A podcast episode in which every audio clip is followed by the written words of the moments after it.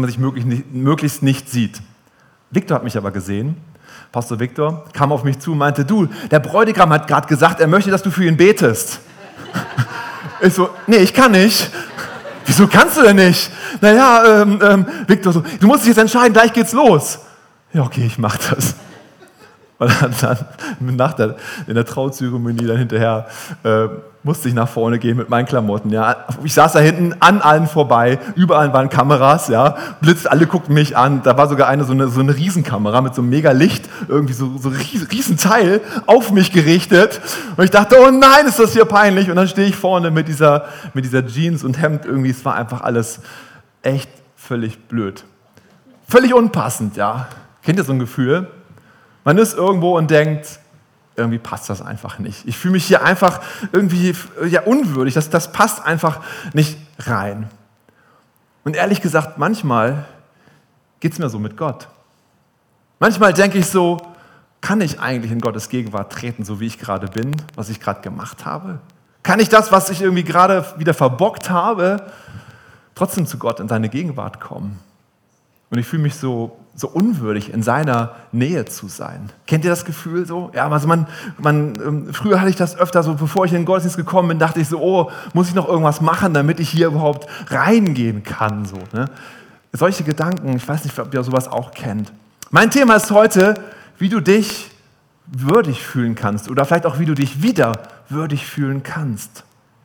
Das ist schon ein paar Jahre her, 740 vor Christus gab es jemanden, dem ging es ziemlich genauso. Jesaja war das. Und er hatte einen Traum.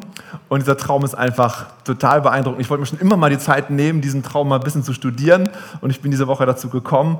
Und ich wollte euch da einfach mit, mit reinnehmen, was, was so in der Bibel drinsteckt, was für Goldjuwelen da drinstecken. Es ist einfach faszinierend. Jesaja 6, ab Vers 1. Im Todesjahr des Königs Usia sah ich den Herrn sitzen auf einem hohen, erhabenen Thron und seine Säume erfüllten den Tempel. Was sind die Säume? Ich muss erst meine, meine, Frau fragen, was das eigentlich genau ist. Das ist ja so hier unten das so, was am Ende des Kleides sozusagen dranhängt. Ja? Die Säume erfüllten den Tempel.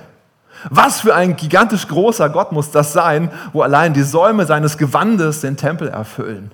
Das sah er. Er sah, sah dieses, diesen Tempel, er sah das alles, er sah, und dann allein dieser, dieser große Gott. Seraphim standen über ihn. Jeder von ihnen hatte sechs Flügel. Mit zweien bedeckten sie ihr Angesicht. Wieso bedeckten sie ihr Angesicht? Weil die Atmosphäre so heilig war, weil Gott da war, er war so präsent, dass sie sagten, sie müssen sich irgendwie verhüllen. Mit zwei anderen Flügeln bedecken sie ihre Füße.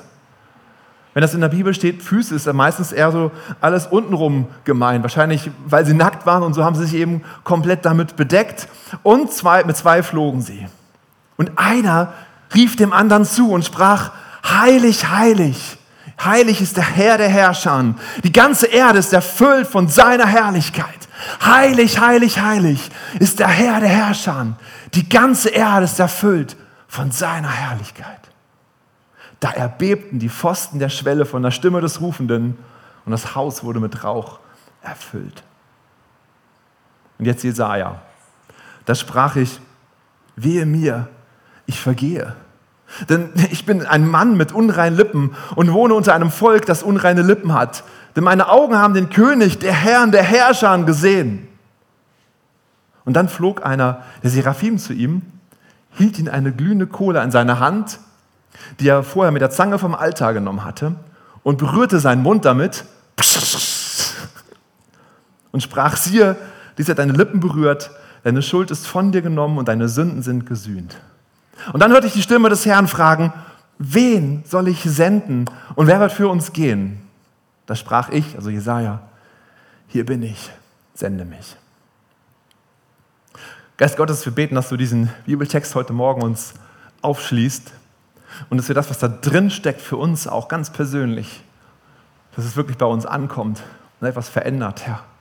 Dass es uns in eine neue Freiheit führt, dass es uns Erkenntnis gibt und unser Leben wirklich verändert, Herr, in Jesu Namen. Amen. Ja, Jesaja erlebt einen gigantischen Lobpreis. Ja, wirklich, das war eine, eine, eine wahnsinns Lobpreiszeremonie, was wir so noch nie erlebt haben in unserem Leben. Es muss so ein Schauspiel gewesen sein, so beeindruckend. Und ich glaube, er, er hört eben diese Engel singen, heilig, heilig, so. Und er möchte anfangen zu singen und sich da mitmachen. Und er merkt, äh, äh, das, das geht gar nicht. Ich bin viel zu, zu unwürdig, da in diesem Lobpreis mitzumachen. Das geht nicht, auf keinen Fall. Ich würde, würde vergehen. Jesaja sagt dann: Wehe mir, ich vergehe, denn ich bin ein Mann mit unreinen Lippen und wohne unter einem Volk, das unreine Lippen hat. Denn meine Augen haben den König, den Herrn der Herrscher gesehen. Hier steht, ich vergehe. Das heißt auch ich, ich verstumme. Also ich, ich, ich kann nicht mehr. Ich, ich muss zurückfahren. Wenn man nicht mehr existiert, dann verstummt man auch so. Er merkt so, das passt einfach nicht. Was sind denn die Gründe, die er hier anführt? Er sagt erstens, ich bin ein Mann mit unreinen Lippen und ich habe den König der Herrscher gesehen. Als Unreiner und Sünder sollten wir nicht mit Gott zusammenkommen. Das funktioniert nicht. Ja? Gott ist so heilig, wir würden vergehen. In Isaiah 33 steht, dass es wie ein, ein, bei Sündern wie ein fressendes Feuer ist. Wir haben gelesen, selbst die Seraphinen verdecken ihr Gesicht. Ich glaube nicht, weil sie Angst haben zu sterben, aber weil Gott so heilig ist. Er ist so heilig. Und der zweite Grund, den Jesaja hier aufführt, ist, er sagt, Jesaja, er wohnt in einem Volk mit unreinen Lippen. Ist doch eigentlich egal, mit welchen Leuten ich zusammenhänge. Es kommt doch auf mich an, wie ich zu Gott stehe oder nicht. Ja, schon. Aber ich glaube, Gemeinschaft prägt. Da, wo wir uns immer aufhalten, das wird uns irgendwie beeinflussen. Wir hatten gestern das Männerprojekt und, und Besem hat erzählt von sich. Ähm, es war eine total starke, starke Zeit. Ja. Wir haben, äh, jeder hat erzählt von dem, wie, er, wie, es ihm so geht, wo er gerade auch seine Baustellen sind. Und Besem hat so erzählt, wie er damals, als sich für Jesus entschieden hat, wirklich einen Teil der Freunde abgeschnitten hat, wo er gesagt hat, ich muss mich von denen trennen. Manchmal ist das notwendig, dass wir sagen, diese Menschen, die helfen mir nicht im Umgang mit Jesus. Da muss man vielleicht mal sagen, ich muss mich davon trennen sondern ich glaube, die Gemeinschaft, das prägt. Und so hat es Jesaja auch gemerkt. Ich bin in einem Volk von unreinen Lippen. Ich, ich, ich bin hier einfach unheilig. Ich kann hier nicht dazukommen. Wer aufmerksam die Bibel liest, dem fällt auf, dass es öfter vorkommt in der Bibel, wo Menschen sagen so, oh, ich bin eigentlich, ich bin eigentlich unwürdig. Herr, wie willst du mein Reich mit mir bauen? So im Laufe der Zeit ist mir klar geworden, das Evangelium, die Botschaft Jesu, die macht uns nicht zu kraftprotzenden Heroes, die alles umsetzen können, sondern sie macht uns eigentlich zu demütigen Dienern, die in der Kraft Gottes alles tun können. Das ist eigentlich das, was, was die Botschaft Jesu macht. Wir gucken mal zum Beispiel Paulus an. Ja? Zu Anfang war Paulus einer, der hat die ganzen Christen äh, platt gemacht. Das war sein Auftrag. So fühlte er sich. Er fühlte sich ganz groß. Und dann begegnet er Gott. Und dann einige Jahre später im Jahr 54 wahrscheinlich, schreibt er dann in 1. Korinther 15, ich bin der geringste von den Aposteln, der ich nicht wert bin, ein Apostel zu heißen. Und dann einige Jahre später, im Laufe seines Lebens, demütigt er sich noch mehr und schreibt in Epheser 3, mir, dem Allergeringsten unter allen Heiligen. Vorher sagt er unter den Aposteln, da bin ich so unten angesiedelt. Und jetzt sagt er am Ende, eigentlich bin ich ganz unten, unter allen Heiligen, ganz, ganz unten bin ich anzusortieren. Wir haben letzte Woche den Vers gelesen, die Familie Gottes, die Gemeinde. Und die Gemeinde ist der Pfeiler und die Grundfeste der Wahrheit. Was ist denn jetzt diese, diese, diese Wahrheit? Darüber haben wir letzte Woche nicht so viel sprechen können von der, von der Zeit her. Und in der Bibel wird die Wahrheit nicht diskutiert wie in der Philosophie. Es gibt nur eine Stelle, wo mal die, die Frage gestellt wird, so, was ist denn die Wahrheit? Und es ist Pilatus, als Jesus bei ihm ist. Jesus sagt, was, was denn los ist? Und dann sagt Pilatus, ja, was ist denn schon, schon die Wahrheit? Und Jesus sagt zu Pilatus, ich bin dazu geboren und dazu in die Welt gekommen, dass ich der Wahrheit Zeugnis gebe.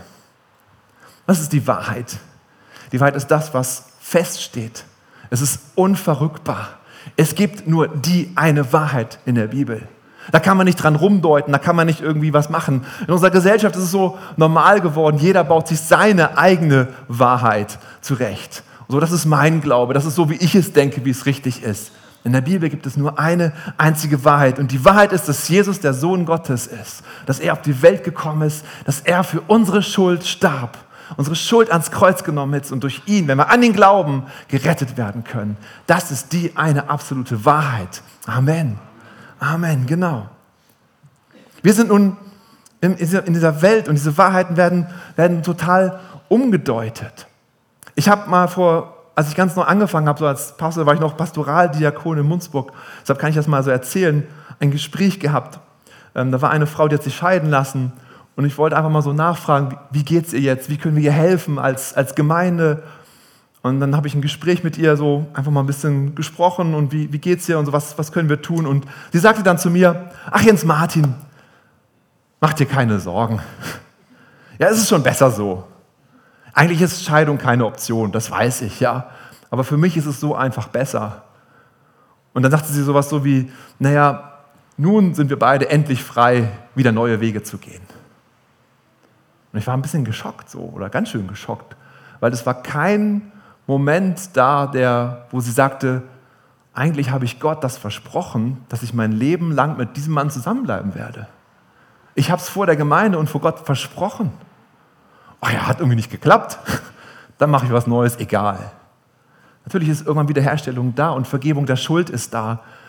Aber sie kam an diesen Moment der Buße nicht ran. Und die Wahrheit ist, die absolute Wahrheit ist, für Gott ist Scheidung keine Option. Für Gott ist Sünde keine Option. Das ist eine Schuld, die wir uns aufladen. Und das ist so wichtig, dass wir das verstehen. Wir sind schuldig. Immer wieder. Wir sind unwürdig. Das ist die Wahrheit, wir können nicht zu Gott kommen. Wir können nicht zu Gott kommen. Aber zum Glück geht die Bibelstelle weiter. zum Glück endet das Evangelium nicht hier. Aber wir müssen an diesen Punkt kommen, wo wir sagen, hier, hier habe ich was falsch gemacht. Ja? In die, in die Elim Harburg kannst du gehen, da sind die Leute alle ganz nett. Da, da ist das nicht so schlimm, wenn du, wenn du irgendwie so und so bist. Nein, das, das ist absolut schlimm, wenn du so und so bist. Das ist absolut schlimm, wenn du in Sünde fällst, klar. Aber die Gnade ist da. Aber die Gnade ist nur da, wo wir es anerkannt haben, wo wir gesagt haben, ich bin hier schuldig geworden, ich habe hier Schuld auf mich geladen. Und dann kommt die Gnade und führt uns in die Freiheit. Und das ist das, was Jesaja hier eben erlebt hat. Ja, er steht da in dieser Lobpreisatmosphäre und er merkt so, oh, ich, ich passe hier gar nicht her, ich bin unwürdig. Und dann passiert es. Er erkennt die Wahrheit an für sich. Und dann ist der Durchbruch da. Wir lesen weiter. Da flog einer der Seraphim zu ihm und er hielt eine glühende Kohle in seiner Hand, die er mit der Zange vom Alter genommen hatte. Und er berührte meinen Mund damit und sprach, siehe, dies hat deine Lippen berührt. Deine Schuld ist von dir genommen, deine Sünde ist gesühnt. Der Engel holt ja mit einer Zange eine glühende Kohle vom Altar. Und Gemeint ist wahrscheinlich hier der Brandopferaltar. Das war der, der am, am Eingang der Stiftshütte stand. Und äh, der war immer notwendig, um in Gottes Gegenwart zu kommen, musste man an diesem Altar vorbei und da, da eben geopfert. Der Weg zu Gott beginnt mit einem Opfer. Und das perfekte Opfer hat Jesus ja schon für uns vollbracht. Und dann kommen wir nun zur Kohle. Der Engel holt also mit einer Zange ich habe nicht herausgefunden, warum da Zange steht, ja, keine Ahnung. Ich habe alles Mögliche herausgefunden, aber das konnte ich nicht finden. Eigentlich hat immer was, jede Sache eine Bedeutung in der Bibel. Die Zange, vielleicht kann mir da jemand helfen. aber auf jeden Fall nimmt er diese Kohle, kommt auf Jesaja zugeflogen. Ich weiß nicht, wie es dir gehen würde, ja, wenn du da so stehst und dann kommt ein Engel mit einer Zange und einer brennenden Kohle auf dich zugeflogen. Ich dachte so, nein, bitte nicht so. Doch, ich komme auf dich zu. Nein. Irgendwie so ein, so ein Actionfilm. Nee, nee, mach es nicht, mach es nicht, mach es nicht. Und dann, pssst. Das muss schmerzhaft gewesen sein, oder? Aber das Feuer Gottes ist ein anderes Feuer. Wir kennen es von dem brennenden Busch bei Mose. Ja? Der Busch brannte und er verbrannte nicht. Gottes Feuer ist ein anderes Feuer, als wir es kennen. Es ist ein reinigendes Feuer, ein wiederherstellendes Feuer. Es entgiftet uns. Es nimmt alles raus, was nicht gut ist. Aber das Gute bleibt bestehen. Gottes heiliges, reinigendes Feuer. Das ist das, was wir brauchen. Wir dürfen uns sagen, Herr, schenk mir dein Feuer, dein verzehrendes Feuer. Das dürfen wir beten. Und das nicht irgendwie Gericht und wir kippen um, sondern es verbrennt das, was nicht gut ist. Es macht uns heilig. Der Engel nimmt also die Kohle, hält es an seinen Mund und es wird das Unreine weggebrannt. Aber das ist nicht alles. Er sagt dann noch, siehe, dies hat deine Lippen berührt, deine Schuld ist von dir genommen und deine Sünde ist gesühnt. Warum spricht das hier noch, auch noch aus? Es reicht doch eigentlich, die Kohle ihm an den Mund zu halten. Es ist ganz oft in der Bibel zu finden, dass eine Handlung mit einem Wort kombiniert wird. Ja, zum Beispiel beim Abendmahl. Wir nehmen das Brot und den Wein und wir lesen dazu auch das, was in der Bibel steht. Wir sagen, Christi Leib für uns gegeben. Ja, wir, wir segnen Leute, wir legen die Hände auf und gleichzeitig beten wir auch noch mit, mit Worten. Das hilft uns manchmal, wenn wir eine Tat tun und dazu auch noch etwas aussprechen. Und vielleicht ist es eben auch mal gut, wenn wir sagen, wir wollen von irgendwas Abstand gewinnen, uns was zu überlegen, was uns visuell hilft, diese, diese Sache auszuführen und gleichzeitig zu sagen, Gott, und jetzt verändere du mich. Das hat eine Kraft, glaube ich. Und was müssen wir nun machen? Mir ist ja eins aufgefallen. In dieser Bibelstelle ähm, steht hier eben, Jesaja sagt, wehe mir, ich bin unwürdig. Und dann steht gleich als nächster Satz, da flog einer der Seraphim zu ihm. Da steht nicht irgendwie, Jesaja bat Gott um Reinigung, um Heiligkeit, um irgendwas, sondern das ist einfach, er hat einfach nur erkannt, ja, ich bin unwürdig. Und zack, ist der Engel losgeflogen. Ich glaube, wir machen so viel damit rum, dass wir vielleicht so denken, so, oh, was kann ich tun, was muss ich irgendwie machen und Herr, bitte komm und vergib mir meine Schuld. Darum geht es gar nicht. Ich glaube, es geht darum, dass wir an diesen Moment kommen, die Schuld zu erkennen zu sagen, Herr, ich bin unrein, Herr, ich habe Fehler gemacht. So. Und zack, kommt die Vergebung, kommt die Vergebung da. Ich glaube, da, wo die Erkenntnis der Wahrheit stattfindet, da hat die Vergebung schon begonnen. Da, wo die Erkenntnis der Wahrheit stattfindet, hat die Vergebung schon begonnen. In der Bibel steht ja auch, 1. Ähm, Johannes 1 steht, wenn wir unsere Sünden bekennen, so ist er treu und gerecht. Hier steht nicht, dass wir irgendwie nochmal groß um Vergebung bitten müssen. Hier steht nicht, dass wir das und das machen müssen. Einfach die Sünde bekennen und Gott stellt uns wieder her und wir dürfen sagen, wir sind würdig in Gottes Gegenwart zu kommen. Wie ist das jetzt mit dieser Frau, die sich hat scheiden lassen? Sie hat vielleicht diese Wahrheit gar nicht erkannt für sich. Lebt sie jetzt in Sünde? Darf sie überhaupt dann noch in den Himmel kommen? Ich denke ja. Ich glaube, es ist sehr, sehr schwer, diesen Status als Gottes Kind zu verlieren. Glaube, da müssen wir ziemlich vieles anstellen, um diesen Status wieder loszuwerden. Wir sind Gottes Kinder und das heißt, wir dürfen auch in der Ewigkeit bei ihm sein. Aber trotzdem hat sie eben an diesem Punkt die Wahrheit nicht erkannt. Und das heißt, es steckt irgendwie in ihr drin und sie fühlt es, irgendwie bin ich nicht richtig würdig. Ich kann mir vorstellen, wie sie im Gottesdienst ist und vielleicht auch merkt, so, ich kann nicht richtig durchbrechen. Weil sie eben nicht, weil sie eben nicht gesagt hat, so, das war vielleicht gar nicht richtig, was ich da getan habe. Und deshalb ist mir diese Predigt und dieser Bibelvers so wichtig. Ich glaube, es ist so, so, so, so eine Riesenchance, neu zu Gott zu kommen und neu zu sagen, ich möchte durchstarten mit Gott. Ich möchte ihn wirklich erleben, indem wir sagen, wow, ich bin, vielleicht habe ich Fehler gemacht, da habe ich vielleicht noch nicht erkannt, Herr, offenbar mir das. Und dann kommt der Engel mit seiner Kohle und verbrennt das und du kannst würdig zu Gott kommen. Du kannst würdig Gott erleben. Ich möchte dich ermutigen, nicht in der Situation zu bleiben und deine eigene Wahrheit aufzubauen, sondern wirklich zu Gott zu kommen und ihm das zu sagen. Und dann kommt der Vers 8. Da steht dann, und ich hörte die Stimme des Herrn fragen, wen soll ich senden und wer wird für uns gehen? Und dann Jesaja so, hier bin ich, hier bin ich, sende mich. Es ist irgendwie so diese Frage so, ah, wen soll ich senden, wer wird für uns gehen? Das klingt ja fast so ein bisschen, ah, da ist irgendwie kaum einer. Wo, wo sind denn eigentlich die ganzen, die bereit sind? Und es sind wirklich wenige, die bereit sind. Die Ernte ist reif. Wo sind die, die Arbeiter, die da sind? Und Jesaja, der, der eigentlich zu Anfang sagte, ich darf noch nicht mal im Lobpreis mitsingen, dazu bin ich zu unwürdig. Er sagt dann, jetzt bin ich bereit, sogar einen Auftrag anzunehmen. Ich weiß gar nicht, was für ein Auftrag, das stand da gar nicht, wurde noch gar nicht ausgesprochen. Wer ist bereit? Alle gehen Hände hoch. Seid ihr alle bereit? Äh, wofür? Wofür, Jens Mein? Ich will erstmal genau wissen, wie viel Zeit, was muss ich machen, kostet mich das Geld? Jesaja sagt einfach, ich bin da, ich bin da, ich bin da. Wow. Wie kommt das? Wie kommt das, dass er so bereit ist plötzlich? Ich glaube, er ist einfach so tierisch dankbar, weil er erlebt hat, wie diese Last, diese Unwürdigkeit weggegangen ist, wie er diese Gnade erlebt hat, wie er reingemacht worden ist.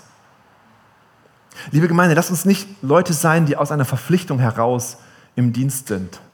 Ja, so als Christ musst du ja auch irgendwie einen Dienst machen. Das wäre nicht gut. Denkt bitte drüber nach, diesen Dienst aufzuhören. Es ist hart, was ich jetzt sage, weil ich der Pastor bin und dann hinterher äh, bin ich alleine hier. Okay, dann bin ich alleine hier, ja. Aber wenn, der, wenn unsere Motivation eine Verpflichtung ist, wie soll da Freude aufkommen? Wie soll das irgendwie schön sein? Sondern lasst uns aus einer Dankbarkeit heraus den Dienst tun.